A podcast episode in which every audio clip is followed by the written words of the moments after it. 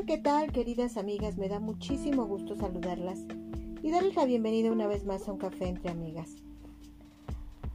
El día de hoy vamos a continuar con el tema del estrés porque es un tema muy amplio y que de verdad vale la pena, vale la pena tomar conciencia y ver todas las afectaciones que tiene el estrés crónico mantenido en el tiempo de nuestro cuerpo.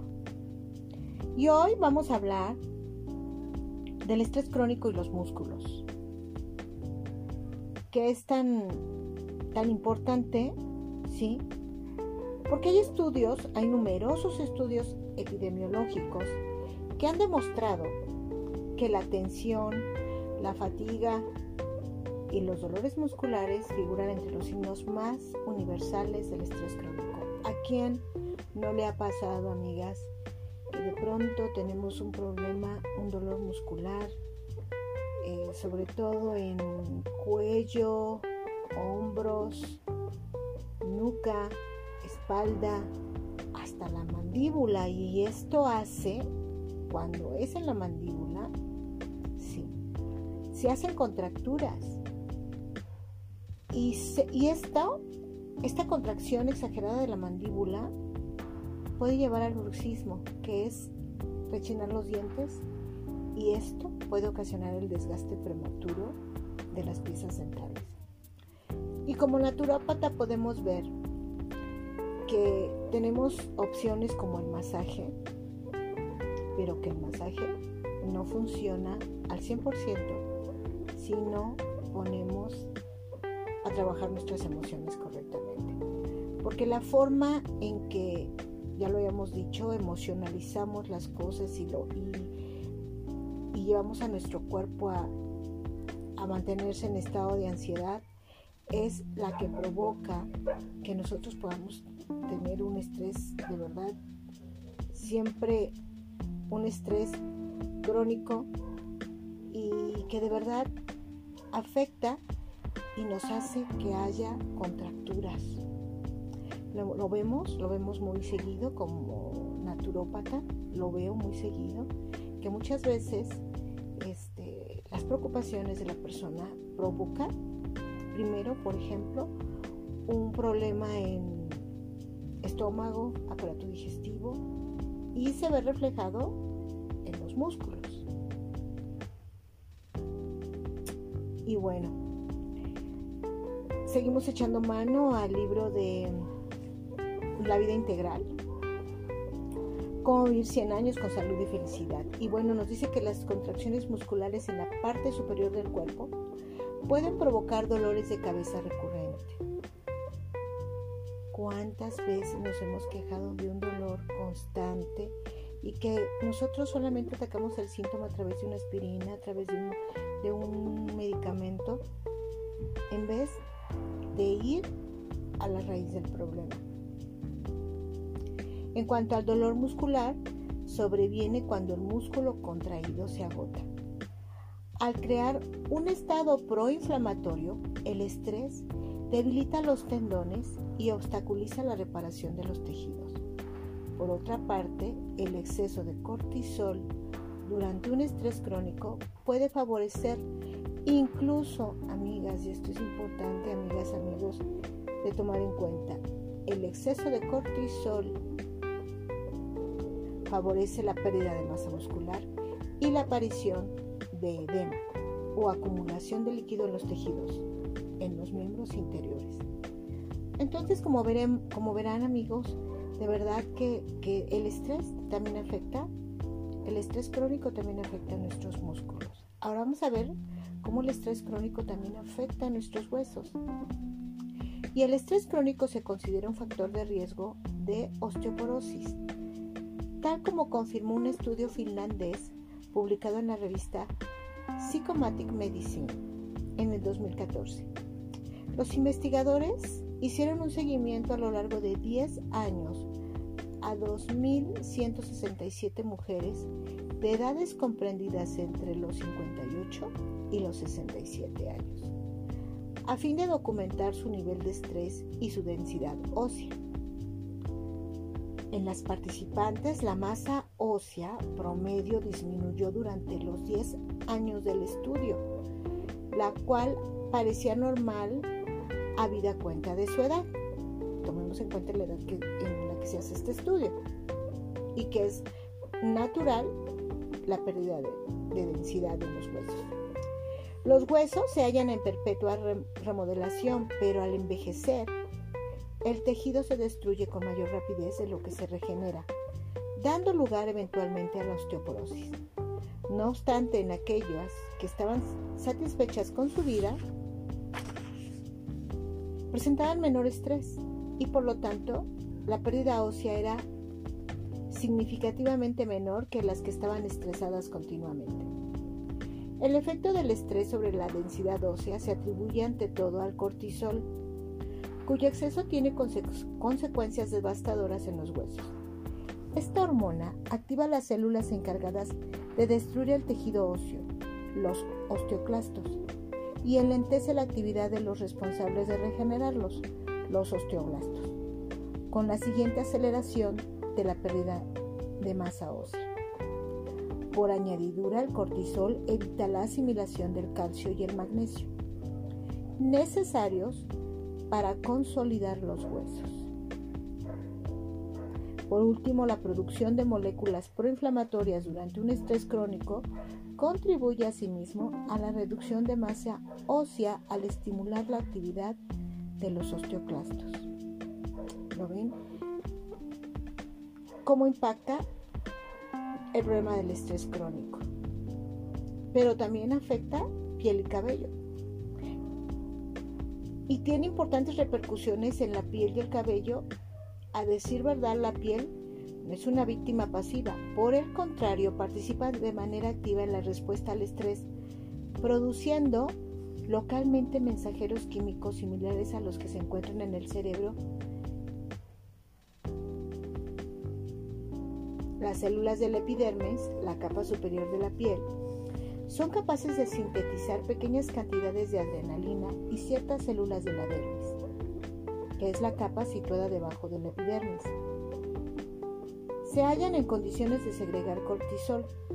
Así el estrés puede precipitar el desarrollo de diversas afectaciones cutáneas.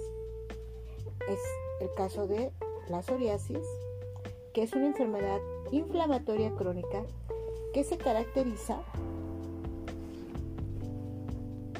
por un, por un molesto prurito y la formación de placas rojas cubiertas de escamas blanquecinas que se desprenden continuamente y que dan muchísima comezón, amigas. De verdad que yo he visto personas con psoriasis y es muy difícil porque regularmente la psoriasis se lo que, lo que, lo que nos dan en los médicos, lo que dan los dermatólogos es pomaditas.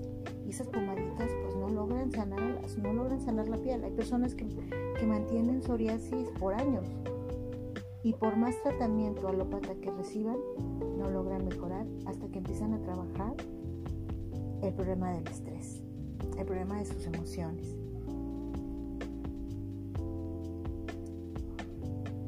Y vemos en las, personas que, padecen de psoriasis que los periodos donde más estrés mantienen es cuando más se prende esa, ese, ese problema, ese brote y esa descamación parece, parece prenderse. ¿Por qué, ¿Por qué le llamo prenderse? Porque se, se empieza a hacer más grande, más roja y se llena de escamas y por, y por supuesto dolor e inflamación. Y este, este mismo fenómeno se observa en las, en, las, en las personas que padecen dermatitis atópica o eczema, que se traduce en una piel seca con placas rojas e intensa picazón. También se presenta eh, por, por causa del estrés crónico el vitiligo. El vitiligo definitivamente es, un, es una enfermedad, es un problema que obedece a emociones mal gestionadas. Y el vitiligo tiene que ver con una decoloración de la piel que se pierde su coloración y se vuelven partes muy blancas. Y se y bueno, este estrés afecta la piel en el, en el vitiligo, ya que ya que los melanocitos que fabrican el pigmento marrón de la piel, ¿sí? La melamina ha desaparecido. El acné se ve igualmente influido por el estrés. El acné es una afectación que daña tanto el pelo como la pequeña glándula situada en su base que produce el sebo. Y se caracteriza por una superproducción de grasa, inflamación y una proliferación bacteriana que provoca la aparición de numerosos granos y pústulas, localizados sobre todo en el rostro. En consecuencia, el estrés contribuye al envejecimiento prematuro de la piel. Al crear un medio proinflamatorio, acentúa la destrucción de las fibras de colágeno, precipitando la aparición de arrugas. Por último, el estrés se conoce a sí mismo por provocar la caída del cabello en algunas personas con predisposición a ello. Y es lo que se denomina alopecia areata una enfermedad autoinmune en que las células responsables del crecimiento del cabello son atacadas por las propias células inmunitarias del individuo afectado. Y bueno, aquí podemos ver cómo el estrés crónico impacta y nos lleva a mantener un envejecimiento prematuro o antes de tiempo. Ya que este lo acelera, acelera el envejecimiento de las células. Uno de los fenómenos ligados al envejecimiento celular es el acortamiento de los telómeros, que ya lo habíamos hablado anteriormente. ¿sí? Y que hoy por hoy los telómeros, el funcionamiento de los telómeros se ha estudiado inclusive hay un premio Nobel por eh, el descubrimiento de, de, los telómeros y la telomerasa. Y bueno, los telómeros son terminaciones protectoras situadas en el extremo de los cromosomas que se encuentran en el núcleo de las células. Cada vez que una célula se divide, el telómero se degrada un poco. Cuando ha desaparecido por completo, la célula deja de duplicarse y muere. Ciertas células, como los glóbulos blancos, células sanguíneas, sanguíneas perdón, que tienen una función inmunitaria, se benefician de la acción de una enzima denominada telomerasa, capaz de reparar parcialmente los telómeros, lo que frena su degradación. Una de las maneras en que el estrés crónico precipita el envejecimiento pasa por los telómeros. En el 2004, uno de los primeros estudios en establecer esa relación en Estados Unidos implicó a madres de edades comprendidas entre los 20 y los 50 años dos tercios de las cuales se ocupaban permanentemente de un niño enfermo. Estas sufrían un estrés incrementado cuya intensidad se demostró inversamente proporcional a la longevidad de los telómeros de los glóbulos blancos y a la actividad de la telomerasa. Los investigadores estimaron que las células de dichas madres habían envejecido prematuramente unos 10 años en razón del estrés crónico a que estaban sometidas. Otro estudio estadounidense del 2012 iba en el mismo sentido. Este implicó a 5.243 mujeres de edades comprendidas entre los 42 y los 69 años, y su nivel de ansiedad se evaluó clínicamente y se tomaron muestras de sangre para extraer los glóbulos blancos. Los resultados publicados en la revista Plus One revelaron que las células de las mujeres más ansiosas tenían los telómeros significativamente más cortos que los de las que no sufrían de ansiedad.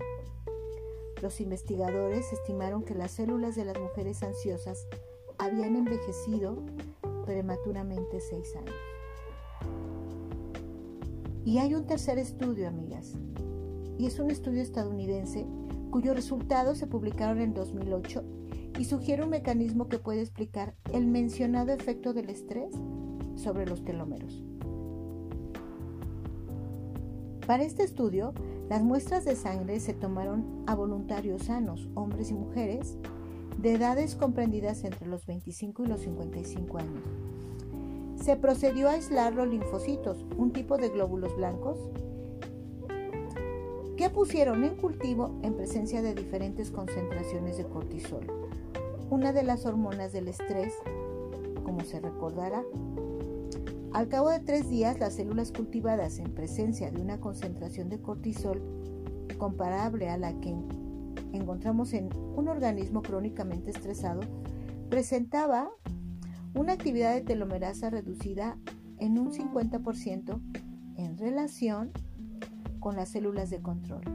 Así pues, parece que en caso de estrés crónico, la inhibición de la actividad de la telomerasa, cuyo resultado es el acortamiento acelerado de los telómeros y entonces envejecimiento prematuro, sería la consecuencia de una exposición prolongada a las elevadas, a las elevadas cantidades de cortisol que se liberan por estrés crónico. Habida cuenta de cuánto precede, definitivamente el estrés crónico forma parte de los aceleradores del envejecimiento y compromete la longevidad al favorecer o agravar diversas patologías. Y hablamos de estrés y a veces nos parece un tema tan muy recurrente pero muy simple. Y a veces lo tomamos como es que estoy estresado o, tan natural, pero por eso es importante que nos detengamos a, analizar la información que, que bueno, estamos, estoy compartiendo para ver todas todas y cada una de las afectaciones que tiene el estrés crónico sobre el cuerpo. ¿Por qué? Porque si nosotros queremos tener una vida plena, una vida sana, ¿qué es la función? Es la función del ser humano. Vivir no enfermo, sino tener una vida plena. Y sí es importante que empecemos a, comprender y aprender lo que nosotros hacemos, eh, el daño que nosotros le hacemos a nuestro cuerpo. Porque definitivamente somos nosotros.